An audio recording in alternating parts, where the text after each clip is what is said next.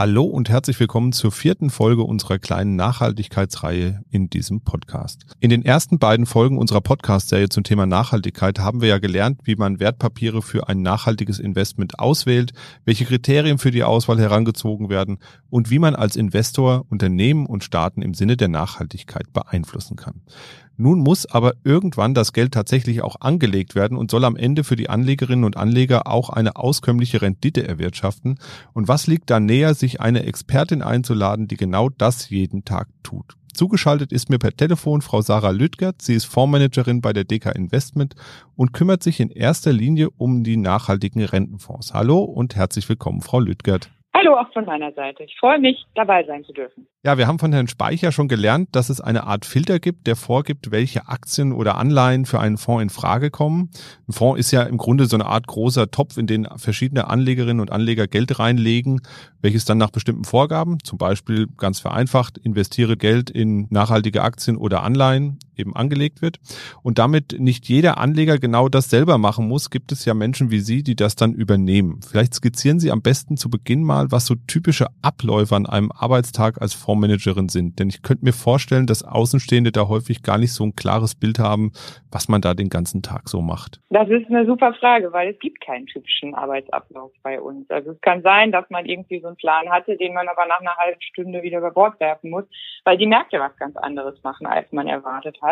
Und man dann eben sehr schnell umdiskutieren muss. Wir haben ja auch so, so viele verschiedene Themen. Also gerade so in den letzten Jahren hat Donald Trump gerne mal die Märkte durcheinander gewirbelt. Da musste man sich sich relativ schnell damit vertraut machen, was darf denn der US-Präsident überhaupt? Wie ist die Rechtsgrundlage? Kann er das? Dann auf einmal kam Corona. Jetzt sind wir alle noch mehr Virologen. Und wie machen wir sowas? Naja, wir sind äh, sehr, sehr eng vernetzt und wir haben eine sehr klare Aufgabenteilung gleichzeitig. Also mein Team hat zum Beispiel zehn Mitarbeiter und wir sind nach Regionen aufgeteilt. Also es gibt jemand, der äh, betrachtet nur Lateinamerika, es gibt jemand, der betrachtet Afrika. Na, ich habe das, naja, in den letzten vier Jahren war es ein bisschen zweifelhaftes Vergnügen, mich um die USA zu kümmern, was jetzt aber wieder viel ruhiger geworden ist ähm, und so weiter. Und wir haben eben auch ein Nachbarteam, das sich um die Unternehmensanleihen kümmert. Wir in meinem Team betreuen die Staaten, die staatsnahen Anleihen und die Währung. Und natürlich kann die eine Analyse nicht ohne die andere Analyse, so dass wir auch da wieder einen sehr engen Austausch haben. Unterstützt werden wir durch unsere Volkswerte. Das Team von Dr. Uli Tata ist ja wahrscheinlich bekannt.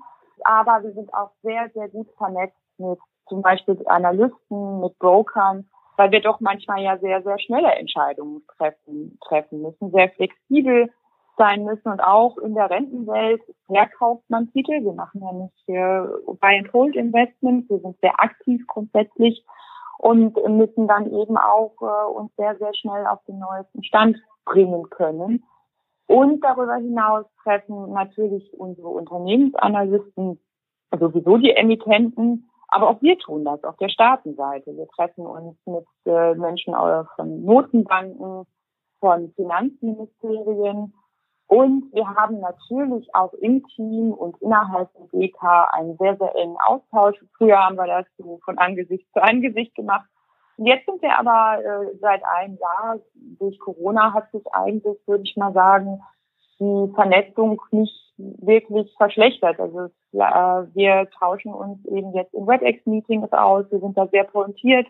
Wenn wir uns nicht zu sagen haben, sind wir nach fünf Minuten fertig. Vielleicht diskutieren wir aber auch eine Stunde. Also Flexibilität ist eigentlich das Schlagwort für so unseren Arbeitsalltag. Das macht aber auch viel Spaß. Ja, das kenne ich ja auch. Ähm, ist ja bei mir nicht anders. Ich mache ja mit dem äh, Dr. Carter zusammen den Mikro trifft Makro Podcast jetzt auch schon ein paar Monate und auch da müssen wir immer flexibel sein, denn wenn kurzfristig was anderes passiert, dann müssen wir halt vielleicht auch mal ein Thema reinnehmen, mit dem wir vielleicht gar nicht gerechnet haben. Sie managen ja einen nachhaltigen Fonds, also einen Fonds, der die bereits genannten Kriterien von Herrn Speich berücksichtigt. Beschäftigen Sie sich eigentlich schon länger mit dem Thema Nachhaltigkeit oder haben Sie auch erst vor kurzem oder vor zwei, drei Jahren damit angefangen, sich zu beschäftigen? Nee, das Thema treibt mich eigentlich schon länger um. Ich habe schon im Studium, ich habe VWL studiert, ich hatte äh, Entwicklungsökonomie im, im Wahlfach gehabt, ich habe auch an dem entsprechenden Lehrstuhl gearbeitet ähm, und äh, mich auch mit der Vereinbarkeit von Ökonomie und Ökologie beschäftigt. Und ich nehme natürlich mit Freude zur Kenntnis, dass äh, doch in den letzten Jahren so das Interesse an nachhaltigem Investieren äh, so steigt und äh, weil ich auch denke, wir können wirklich was bewegen über diesen Hebel. Ja, das denke ich auch. Aber kommen wir nochmal zu einer Frage und die Frage muss natürlich kommen bei jemandem, der so einen nachhaltigen Fonds managt. Wie nachhaltig sind Sie denn eigentlich selber? Wie würden Sie das einschätzen? Also immerhin kann ich von mir sagen, dass ich seit 30 Jahren vegetarisch lebe. Mein Auto hat 80.000 Kilometer und der ist von 2006. Und ich versuche durchaus bewusst mit Ressourcen umzugehen im Alltag. Aber auch ich bin nicht frei von Sünde. Ich reise sehr gerne. Zumindest habe ich das bis vor einem guten Jahr getan. Und naja, der ein oder andere Flug ist dann natürlich schon mal drin, oft auch in Entwicklungsländer, die ein bisschen weiter weg sind. Aber ich bin mir ziemlich sicher, ich reise vor Ort doch durchaus bewusst und ressourcenschonend. Aber da, auch bei mir gibt es bestimmt noch ganz viel Abseits. Ja, ich glaube, Optimierungspotenzial hat eigentlich jeder in der Hinsicht. Ähm, das ist völlig klar. Kommen wir mal zurück zum Fachlichen. Ähm, Sie managen ja den DK Nachhaltigkeit Impact Fonds, also auf der Rentenseite. Was Impact Investing so grundsätzlich erreichen möchte, das hatte Herr Speicher schon in Folge zwei unserer Reihe erklärt. Aber nochmal so ganz äh, grundsätzlich, wenn es jetzt um das Management eines solchen Fonds geht, was ist denn das Ziel und was bedeutet das Vorgehen Impact Investing dann konkret beim Management eines solchen Fonds? Wir wollen durch das Investment eine möglichst große, messbar positive Wirkung entfalten. Weniger Emittenten kaufen, die schon gut sind. Und das ist eben der äh, wichtige Unterschied zum klassischen nachhaltigen Investieren, wo mehr über Ausschlüsse und Filter gearbeitet wird. Wir müssen eigentlich belegen, warum wir etwas einschließen. Und unser Ziel ist die Verbesserung der 17 UN-Nachhaltigkeitsziele. Wir sind einer der wenigen Fonds, die tatsächlich alle 17 Ziele ansteuern. Und das hat ganz viel damit zu tun, dass wir nicht nur in Unternehmen investieren, sondern auch in Förderbanken und in Staaten rund um die Welt und vor allem bei den Entwicklungsländern gibt es hier sehr viel Potenzial. Also äh, ob ich jetzt einen Staat kaufe, oder ein Unternehmen in einem Entwicklungsland, da ist der Hebel natürlich einfach viel, viel größer. Und wenn wir jetzt nochmal genauer draufschauen, Sie sagen, also wir haben Unternehmen, wir haben Staaten oder staatsnahe Emittenten oder ähm, ja, ausgebende Stellen von solchen Anleihen und es gibt Förderbanken. Wie sieht denn der Investmentprozess bei den drei unterschiedlichen Emittenten grundsätzlich aus? Ist er grundsätzlich gleich oder verändert sich der je nach Emittent ein bisschen? Der, der verändert sich. Also nehmen wir mal ein Unternehmen, hier filtern wir diejenigen aus, die bestimmten Kriterien nicht genügen. Also wir wollen ein Mindestnachhaltigkeitsrating sehen, weil wir ja schon den, den Umgang mit, mit nachhaltigen Ressourcen äh, sehen, einen guten Umgang da sehen wollen. Äh, der, die Einhaltung des UN Global Compact ist uns ganz, ganz wichtig. Also jetzt mal beispielhaft gesagt. Und in der Menge der verbleibenden Unternehmen, und das kann wirklich rund um die Welt sein, suchen wir dann nach ganz konkreten Lösungsanbietern, die uns helfen, die SDGs zu verbessern. Also die SDGs sind die Nachhaltigkeitsziele der Vereinten Nationen.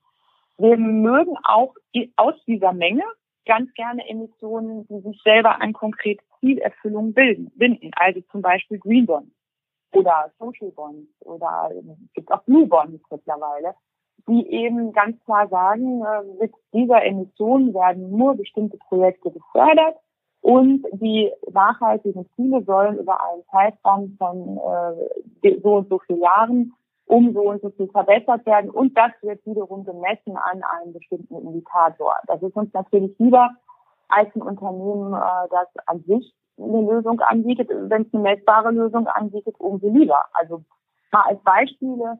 Wir haben hier eine grüne Anleihe von UPN Kumene. Das ist ein finnischer Anbieter von äh, nachhaltigem Papier, der äh, divers wieder aufforstet. Das heißt, äh, der pflanzt nicht einfach Eukalyptusbäume an den Amazonas, die dann, wie man es so oft in Südamerika leider sieht, andere Arten verdrängen, sondern er forstet so auf, dass er möglichst kleine Spuren hinterlässt. Die sind sehr weit mit Blick auf äh, CO2-Reduzierung. Äh, da haben wir den Greenbond gekauft aber das ist so ein Unternehmen, da hätten wir auch eine normale Anleihe kaufen können. Der Greenbond ist uns dann einfach lieber wegen der besseren Messbarkeit. Mhm. Und dann gibt es aber auch ein gutes Beispiel, Hikma Pharmaceuticals.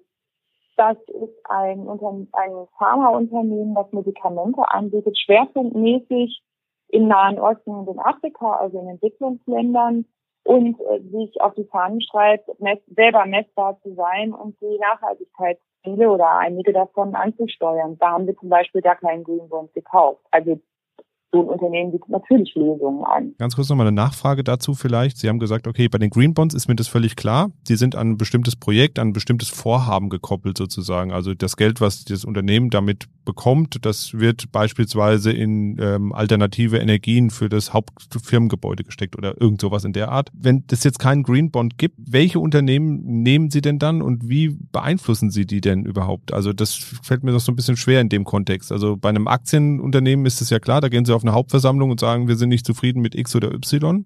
Hier ist es ja nur so ein mittelbarer Einfluss, den Sie eigentlich nehmen können, oder? Ich glaube, auf der Rentenseite ist der Einfluss noch viel direkter, weil entweder finanzieren wir das Unternehmen direkt oder nicht durch eine Anleiheemission und die, äh, die One-on-Ones mit den Unternehmen haben wir ja auch. Das heißt also, One-on-Ones sind vor Ort Gespräche sozusagen. Genau. Die kommen jetzt zu uns, beziehungsweise jetzt sehen wir uns per Bildschirm. und ähm, also das, das findet statt und genauso wie bei Staaten äh, diese Themen, diese ESG-Themen, Nachhaltigkeitsthemen gehören mittlerweile selbstverständlich zu jedem Treffen. Mhm. Aber was uns viel mehr interessiert, ist, äh, wir gucken nicht nur, auch nicht nur nach dem Green Bond, wir gucken auch nach dem Gesamtkontext. Also nur weil einer einen Green Bond rausgibt, kaufen wir den noch lange nicht. Ich gebe Ihnen mal ein Beispiel, Coca-Cola. Nur weil die Erlöse in grüne Gebäude fließen und andere wirklich gute Sachen, das Produkt hat für uns keine positive Wirkung. Das heißt also, im Grunde schauen Sie auch bei den, bei den Unternehmensanleihen immer noch mal drauf, das Produkt. Nehmen wir, bleiben wir mal bei UPM, diesem ähm, finnischen war es, glaube ich, ähm, ähm, Papierhersteller. Ähm, da sagen Sie, okay, die, das ganze Unternehmen ist eigentlich in Richtung Nachhaltigkeit ausgerichtet. Wir brauchen Papier, da kommen wir nicht drum rum. Und wenn wir es schon brauchen, dann nehmen wir es bitte nachhaltig und deswegen unterstützen wir genau dieses Unternehmen und investieren oder kaufen deren Anleihen. Also wir gucken zuerst aufs Unternehmen. Wenn das Unternehmen für uns keine positive Wirkung entfaltet, dann kaufen wir auch den Green Bond nicht. Äh, und es ist nicht so, dass unser Universum so klein wäre, dass wir da nicht auch kritisch hingucken müssen. Wir, wir, haben, wir haben keine, keine Not, Emittenten zu finden. Wir können rund um die Welt investieren. Also wir haben, wir können in allen Währungen investieren. Wir können uns dann überlegen, ob wir die absichern oder nicht. Aber wir haben Zugang zu sehr, sehr viel. Wir sind ja auch in keinen Index gebunden. Ne? Also wir haben gar keine Einschränkungen. Wir können nach dem suchen, was gut ist, was Gutes bewirkt, eher besser gesagt, viel besser gesagt, äh, und was gleichzeitig, womit man gleichzeitig Geld verdienen kann. Das ist ja wichtig. Und bei Staaten, da stelle ich mir das dann ein bisschen schwieriger vor, weil da ist ja der, ja, die gesamte ähm, Staatsapparat im Grunde, der dahinter steht, der gibt ja eigentlich vor, ob sie dort investieren oder nicht, oder? Wie, wie geht es da vor sich? Nee, wir wählen ja den Staat aus. Und äh, wie ähnlich wie bei den Unternehmen filtern wir hier anhand von Minimumstandards erstmal aus. Wir kaufen äh, auf gar keinen Fall Diktaturen. Woran machen wir das fest? Wir machen das am äh, an der Einstufung von Freedom House fest. Das ist eine weltweit anerkannte NGO, die im Nachhaltigkeitsbereich eine große Rolle spielt. Und wer da als not free eingestuft ist, den guckt man uns gar nicht erst an. Wir ähm, setzen gewisse Umweltstandards voraus. Da nehmen wir einen Teil des MSCI-Ratings, wo wir einen Minimumstandard halt wollen. Und ein zu hohes Korruptionsniveau wollen wir auch nicht. Das messen wir mit dem Korruptionsindex von Transparency International. Weil, Sie müssen sich das so vorstellen, wenn uns irgendeiner erzählen will, dass ähm, er äh, jetzt ein Budget rausgeben würde und das würde für in umweltfreundliche Projekte, Bildung, Gesundheit, alles Mögliche fließen. Äh, wenn das Korruptionsniveau hoch ist, dann ist er natürlich überhaupt nicht glaubhaft für uns. Also fliegt er raus. Wir gucken uns den gar nicht erst an. Aus der verbleibenden Menge an Ländern haben wir, oder das haben wir grundsätzlich, wir haben jedes Sustainable Development Goal der Vereinten Nationen an verschiedene Indizes geknüpft. Das sind anerkannte Indizes, die entweder von NGOs kommen oder vielleicht auch von den Vereinten Nationen. Da sagen wir als Beispiel die Pressefreiheit genannt oder aber auch Indizes zur Verbesserung der Lebensumstände, der, der Umweltstandards, klar Korruption. Wir messen das quasi objektiv. Wir haben eine Datenbank aufgebaut, wo wir das historisch beobachten und Länder, die nicht in unserer Erstanalyse rausgeflogen sind, die dann sich verbessert haben über fünf Jahre, also eine gute Aufwärtsdynamik entfaltet haben, die nehmen wir als erwerbbare Emittent auf. Aber wir gucken schon mit gesundem Menschenverstand hin. Also mein, mein Team ist ja voll von Länderanalysten, den ganzen Tag nichts anderes machen, als auch sich die Politik dieser jeweiligen Länder anzugucken. Und wenn da jemand neu gewählt wird, dann warten wir natürlich nicht drauf, bis äh, irgendein Index äh, nach äh, einem äh, aktualisiert wird oder sowas. Dann reagieren wir sofort in, in beide Richtungen. Ein Beispiel war, ähm, dass wir ähm, bei äh, Armenien, Aserbaidschan, diesen Konflikt, hatten wir Armenien erst drin, weil das war eine messbar gute, aufstrebende Demokratie. Aber durch den Konflikt sind diese, die Aussichten da eben deutlich verschlechtert worden. Und dann haben wir die, müssen allerdings auch sagen, im Gewinn rausgeschmissen. Also wir können sowas auf Markt schon machen. Also wir gucken schon mit einem sehr wachsamen Auge da drauf. Andere Beispiele, ein schönes Beispiel ist Jamaika, äh, eine schöne Demo eine Demokratie, in der auch Machtwechsel friedlich vonstatten gehen. Also wer verliert, der geht. Äh, die achten Umweltstandards, die äh, haben sich in vielen von diesen Indikatoren verbessert. Wir sehen die auch regelmäßig. Das ist eins, eins von den Ländern, wo wir ganz guten Kontakt hin haben. Haben wir zu vielen, aber die fallen immer schon über die Jahre hinweg sehr angenehm auf, weil sie eben sehr transparent sein wollen und sehr professionell auch wirken. Klar, ist ein High Yielder. Ne? Sie haben keine hohe Bonität, ist kein reiches Land. Aber äh, wir, wir wollen ja auch hohe Renditen mal äh, im, im Fonds drin haben und äh, haben aber auch genug auf der anderen Seite, dass wir uns noch sehen, äh, von besser gerateten Anleihen, sodass wir eben eine sehr breite Risikodiversifizierung in diesem Fonds haben. Ein gutes Gegenbeispiel, was glaube ich total eingängig ist, ist Ungarn. Äh, das ist ein Land, das wäre in, in vielen Fonds noch drin gewesen, aber das hat, also in vielen Nachhaltigkeitsfonds, die eben sagen, ich will nur kaufen, was schon gut ist, aber die Dynamik, die ist über die letzten Jahre so, so schlecht geworden, mit Blick auf demokratische Freiheiten, Pressefreiheiten, dass der bei uns nie, nie erwerbbar gewesen wäre und auch kein Green Bond von Ungarn. Also auch kein Green Bond von, äh, von Ägypten, weil die Einnahmen, die gehen ja trotzdem an diesen Staat. Also wir müssen diesen Staat nicht unterstützen, auch wenn er mit dem Geld Bäume pflanzt oder irgendwas. Äh, da gucken wir lieber, lieber mehrmals hin und es, es gibt ja genug Material auch für uns. Ich finde ein sehr schönes anderes Beispiel die First Nations.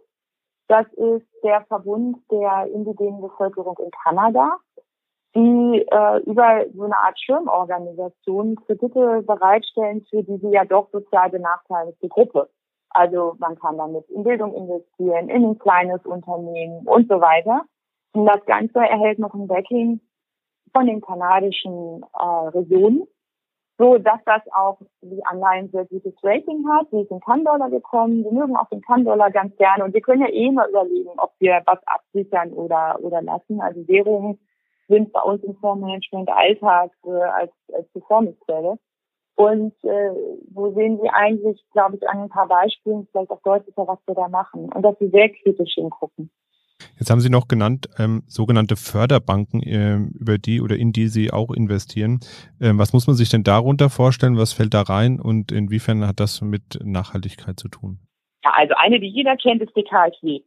Und ähm, so wie die KfW gibt es diese Banken rund um die Welt. Es gibt in Entwicklungsländern, es gibt äh, übernationale, also zum Beispiel den Entwicklungsarm, den Finanzierungsarm der Weltbank und, oder aber auch kleinere, lokalere. Und am Beispiel von der KfW kann man ganz gut sehen, die werden ihnen keine Kohleöfen finanzieren, aber die Solarpaneele auf dem Haus unterstützen. Und das machen die ja auch noch äh, für, auf, auf, auf viel größerer Bühne. Und die Förderbanken sind ja eigentlich geschaffen, um Gutes zu bewirken.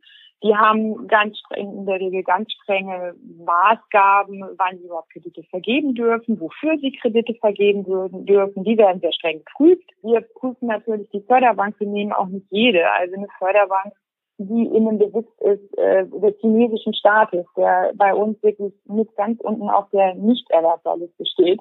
Die werden wir nicht kaufen, auch wenn es so eine, so eine supranationale ist die, die gibt es stellenweise. Also wir möchten nicht, dass diese Länder dann trotzdem Eintritt nehmen können. Wir wollen sie nicht finanzieren. Aber es gibt zum Beispiel paar afrikanische Förderbanken, die eben auf lokaler Ebene tätig sind, die wir haben. Das gleiche auch in, äh, in Südamerika. Und das sind Namen, die wir eigentlich sehr, sehr gerne kaufen. Mit meistens sehr guter Bonität, aber manchmal auch in, äh, in Fremdwährung oder je nach Land auch so, dass sie eben höher rentierlich sind und wie Sie sehen, sind ja sowieso in der Market tätig. Wir haben ohnehin auch keine Ratingbeschränkungen in dem Fonds. sodass wir da sehr gut mit Risiko und Ertrag eigentlich investieren können oder spielen können, ich das Wort spielen hier nicht mag, aber abwägen können dazwischen. Und dadurch ist uns, ist uns eben nochmal eine ganz andere äh, Entwicklungsklasse geöffnet worden. Gerne nehmen wir halt auch hier, wenn es ein Green oder Social Bond oder was ähnliches gibt, dann äh, nehmen wir den natürlich lieber, weil die dann äh, auf Einzelebene eben auch nochmal reporten, was sie eigentlich erreicht haben. Aber diese Förderbanken tun das oft auch auf Emittentenebene. Kommen wir nochmal ganz kurz ähm, zurück zum Thema Einflussnahme auf Staaten bei Anleihen. Das ist ein Thema, was mich irgendwie noch nicht so ganz loslässt, weil ich wie habe ja eben schon mal gesagt, bei den Aktienunternehmen gibt es dann die Hauptversammlung, da geht dann Herr Speich oder ein Kollege oder Kollegin geht dann hin und bricht da eben vor, im Moment eben auch eher virtuell, sonst eben auch vor Ort. Bei den Unternehmen ist es somit auch bei den Anleihen recht verständlich, da gibt es dann auch Treffen entsprechend. Bei den Staaten gibt es dann da auch Treffen, wie muss man sich das denn da vorstellen? Da wird ja kein Kanzler oder Präsident vorbeischauen, sondern die werden ja da wahrscheinlich auch irgendwelche ja, Abgeordneten schicken oder Abordnungen von der Notenbank oder sowas? Das tun die. Und mit denen setzen wir uns auch kritisch auseinander. Also Nachhaltigkeit ist mittlerweile immer ein Thema bei diesen Treffen. Ich glaube, nicht nur wir hinterfragen kritisch. Mittlerweile hinterfragt man auch kritisch, wenn man gar nicht so viel mit Nachhaltigkeit zu tun hat, weil man weiß zum Beispiel, dass ein hohes Korruptionsniveau oder die Nichtachtung von Menschenrechten oder politische Instabilität ja auch zu äh, Unruhe in den Erträgen führt und in den Renditeaufschlägen. Deshalb benutzen ja herkömmliche Ratingagenturen, gucken sich ja mittlerweile auch solche Felder an, weil äh, um, äh, ihre, die Bonität an sich einzuschätzen. Dann wir fragen sehr kritisch, oft sind auch Kollegen aus dem Nachhaltigkeitsteam dabei, wenn wir uns mit diesen Emittenten treffen. Und das, das tun nicht nur wir. Und ich glaube, dadurch besitzt man auch wirklich was. Weil wir müssen ja nicht kaufen. Und wenn wir uns intransparent vorkommen oder wenn wir unsere Fragen nicht entsprechend beantworten können, dann kaufen wir sie nicht. Wir machen es aber auch ganz gut. Also die Mexikaner haben zum Beispiel einen Green Bond begeben. Die haben das vorbildhaft argumentiert und nachgewiesen, warum das Geld und wie es vom allgemeinen Staatshaushalt abgekoppelt wird und genau in die Regionen fließt, die man unterstützen will und genau in Bildung, äh, umweltfreundliche Infrastruktur, Gesundheit und so weiter, um eben Benachteiligten zu helfen. Das heißt also, Sie gucken nicht nur beim Investment am Anfang drauf, was soll mit dem Geld passieren, sondern Sie schauen auch so ein bisschen währenddessen, was passiert jetzt tatsächlich damit? Ist das transparent genug für Sie? Also die Staaten monitoren wir laufend in, in unserem Alltag. So, also ich habe ja gesagt, also wir haben bestimmte Länderanalysten und Politik ist da natürlich ein großer, großer Teil des, äh, des allgemeinen Geschäfts. Und da kriegen wir dann schon mit, wenn sich Dinge so ad hoc und noch nicht messbar verbessern oder verschlechtern natürlich. Wenn äh, die Indizes abgedatet werden und sie sehen da messbare Verbesserungen oder Verschlechterungen, dann, äh, dann reagieren wir eben auch. Und ja, bei den Green Social Bonds und so weiter, viele gibt es ja noch gar nicht so lange, aber die haben sich verpflichtet äh, zu reporten. Und das werden wir uns dann natürlich auch angucken, wie die Ergebnisse sind. Aber ich habe da eigentlich ein hohes Vertrauen. Also wir kaufen nicht ohne eine Zweitmeinung.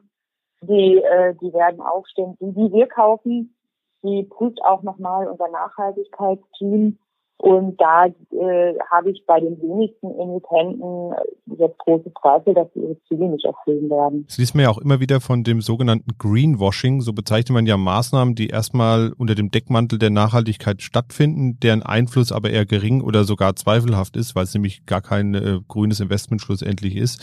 Das ist ja auch was, ähm, worauf Sie dann achten bei der Auswahl der Werte. Sie haben es jetzt ja schon gesagt. Ähm, Im Grunde schauen Sie sich sowohl ähm, den Staat genau an, das Unternehmen genau an, schauen dann aber auch noch nochmal, ähm, was ist das eigentlich genau für ein Bond, der da äh, begeben wird? Ist der vielleicht grün oder nicht grün? Aber wie schließt man das denn aus? Also wie, wie, wie schließen Sie denn genau aus, dass das eben nicht nur draufsteht, sondern außerhalb dieser Indizes tatsächlich dann auch in diese grünen und in diese sozialen Projekte fließt? Also äh, wir wie vorhin jetzt auch schon gesagt, wir kaufen zum Beispiel Green Bonds grundsätzlich nur mit einer Zweitmeinung einer anerkannten und unabhängigen Ratingagentur. Ein gutes Beispiel ist die China, die vergeben jede Menge Green Bonds das Land äh, ist mit Blick auf Menschenrechte wirklich, wirklich ganz, ganz unten. Ähm, das, äh, ja, Saudi-Arabien findet sich da auch noch oder so, aber das sind wirklich die, die man jetzt wirklich gar nicht in so einem Fonds haben. Und ich will auch, wir wollen auch keinen Green Bond von denen in, in, in unserem Fonds haben, weil das natürlich intransparent ist, was wir da machen. Also selbst wenn äh, die da mit dem Geld jetzt auch nachweislich eine U-Bahn in Peking bauen und die Luft da besser wird, kann man, hat, ist unser Vertrauen in diesen Staat nicht wirklich hoch. Also auf, auf, auf diese, da gibt es auch bei anderen Ländern vielleicht was, wo man eher nochmal drüber nachdenken könnte, aber bei diesen Ländern zum Beispiel gar nicht und nicht ohne Grund lassen sie sich ja auch nicht von einer unabhängigen Ratingagentur die Karten gucken. Das heißt, äh, jemand prüft das, jemand unabhängig prüft das wirklich sehr genau. Und diese Emittenten scheiden für uns komplett aus. Ich hatte schon das Beispiel Coca-Cola genannt, da könnte ich Ihnen jetzt noch mehr nennen, wo wir eher mal sagen, äh, das ist für uns im Gesamtkontext einfach nicht glaubhaft oder nicht, nicht gut genug, wie man das so nennen will, weil es gibt viele, die wirklich gut sind und dann kaufen wir lieber die. Äh, und ähm, wir, wir gucken uns da wirklich jede Anleihe sehr genau an, ob, ob es einfach insgesamt für uns Sinn macht. Also wie gesagt, ein Unternehmen, das in einer eher dreckigen Industrie, in, Industrie tätig ist, wie man vielleicht vermeiden kann. Also ein Beispiel wäre äh, Green Bonds von Autoproduzenten, die dann SUVs damit finanzieren. Ist das so der wirklich nachhaltige Gedanke, auch wenn es Elektro ist? Es wird ja immer noch sehr viel Energie gebraucht. Und wir wissen auch, dass die Batterieproduktion nicht wirklich sauber ist und der Lithiumabbau. Ähm, bis jetzt haben wir das in unserem Portfolio, wir haben noch keine Anleihe gefunden, die wir so glaubhaft für uns fanden, dass wir sie kaufen wollten. Aber wir haben auch den Luxus eines sehr breiten globalen Universums, das muss man fairerweise auch sagen. Und wir nehmen dann lieber unter denen, die wir haben, diejenigen, wo wir den, den größten positiven Impact sehen. Ja, mit Blick auf Zinsen im Fest- oder Tagesgeldbereich könnte man sich ja nun fragen, wie man überhaupt in diesem Niedrigzins- oder Nullzinsumfeld, in dem wir uns ja derzeit bewegen, mit solchen Papieren ähm, Rendite erwirtschaften kann. Denn eigentlich ähm, sind ja vor allem auch die Zinsen bei den von Ihnen gemanagten Rentenfonds wichtig, oder? Wie sieht das aus an der Front, Frau Lüttgert? Ja, das ist schön, dass Sie die Frage stellen, weil so eine Ablaufrendite in dem Fonds ist überhaupt nicht das, worauf wir so jeden Tag gucken oder was für uns in der Steuerung so wesentlich ist. Ablaufrendite, nur mal ganz kurz, um den Begriff noch zu klären, das mache ich immer ganz gerne, weil wir immer natürlich in unserem Vokabular so gefangen sind. Ablaufrendite ist ja die Rendite, die sozusagen auf den ganzen Papieren steht, die Sie im Fonds drin haben, richtig? Ja, so kann man das nennen.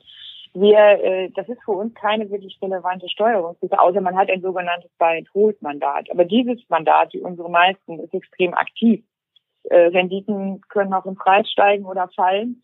Und äh, da, da sind wir, sind wir sehr aktiv äh, in der Risikoertragssteuerung eben. Ich gebe Ihnen mal ein Beispiel. Wir hatten mal ganz kurz aus der Emission die deutsche grüne Anleihe gekauft und haben die ein paar Tage später mit Gewinn wieder verkauft. Ich meine, da steht äh, da auf den Niveaus ist das jetzt nicht so das Investment, was man unbedingt haben muss. Und wir wollen eigentlich Ertrag damit erzielen, dass wir eben Duration sehr flexibel steuern, dass wir aber auch Zinsen sehr flexibel steuern. Wir haben ja auch Hochzinsanleihen im Portfolio. Wir haben aber auch wieder sehr gut geratete, so wie Förderbanken im Portfolio, die aber auch oft doch einen, äh, einen besseren Ertrag bieten als die, die herkömmliche Staatsanleihe. Sowas legen wir ganz gerne klar. Wir haben Unternehmensanleihen und dieser Fonds kann sich eben immer da niederlassen, wo wir mit seinen Investments wo wir eben die, die besten Ertragschancen sehen. Also wenn wir Emerging Markets mögen, dann können wir in Emerging Markets allokieren. Wenn wir in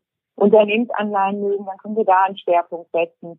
Wenn wir glauben, oh, Gefahrenverzug, Safe Havens brauchen wir, dann können wir da sehr, sehr schnell agieren, auch über Derivate, über Futures. Wir haben über Derivate sehr, sehr viel Duration abgesichert gehabt, seit wir den Fonds haben. Ich glaube, wir waren schon unter zwei und über vier Jahren in den seit Juni letzten Jahres, 14 Jahr. Also wir sind da teilweise wirklich tagesaktiv, was man ja in diesen Märkten auch wirklich sein muss. Wir hatten zwischendurch eine Dollar-Long-Position, die wir dann auch mal wieder gestrichen hatten äh, und dann halt also wieder mehr ab, abgesichert haben, haben dann aber auch ein bisschen Ertrag damit eingesammelt und so weiter. Also wir sind extrem flexibel und dann ist die Ablaufrendite für uns nicht so wichtig, weil wir betrachten teilweise auf jede Region, jede Anleihe einzeln und reagieren dann eben auch sehr, sehr schnell. Und wenn man mal sieht, ein anderes Beispiel, die Fonds gibt halt einfach auch schon länger. Äh, wer hätte, also die europäischen Länderfonds kommen ja auch aus meinem Team, wer hätte gedacht, dass wir da Erträge über fünf Prozent äh, letztes Jahr mit erzielen. Da stand kaum Ablaufrendite Anfang letzten Jahres drauf. Ja, das sind so Aspekte, die man, glaube ich, als Endkunde oder Endkundin gar nicht so auf dem, auf dem Schirm hat. Ähm, auch wie fein das Management im Hintergrund funktionieren muss, damit das alles am Ende tatsächlich auch zu einer positiven Rendite führen kann. Das ist, glaube ich, ganz gut, dass Sie das nochmal so schön transparent gemacht haben. Ähm, das freut mich sehr, äh, dass wir da nochmal gezeigt haben. Das ist eben nicht nur, ich kaufe eine festverzinsliche Anleihe, lasse die liegen, bis sie endfällig ist und dann ähm, habe ich einen Ertrag erzielt, sondern es ist eben viel mehr. Es muss viel mehr passieren im Fonds und Sie müssen viel aktueller handeln, als man sich das eigentlich bei so einem Rentenfonds, der ja erstmal vergleichsweise langweilig erscheint im Vergleich zum Aktienfonds, vielleicht so gemeinhin vorstellt. Deswegen vielen Dank für die vielen, vielen Einblicke jetzt in Ihren Arbeitsalltag als Fondsmanagerin und in die gesamte Struktur auch hinter Ihrem ganzen Team. Dann vielen Dank, Frau Lüttgert, für die vielen fachlichen und auch für die vielen persönlichen Eindrücke, die Sie uns geliefert haben. In der nächsten Folge unseres Podcasts werfen wir einen Blick auf Nachhaltigkeit im Kontext von Immobilien. Vor allem wollen wir da auch mal drüber sprechen, wie wichtig war das Thema Nachhaltigkeit eigentlich für einen Immobilienfonds in der Vergangenheit und wie wichtig wird es in Zukunft sein. Ihnen, liebe Zuhörerinnen und Zuhörer, vielen Dank fürs Zuhören und bleiben Sie uns gewogen und vor allem gesund. Machen Sie es gut. Tschüss.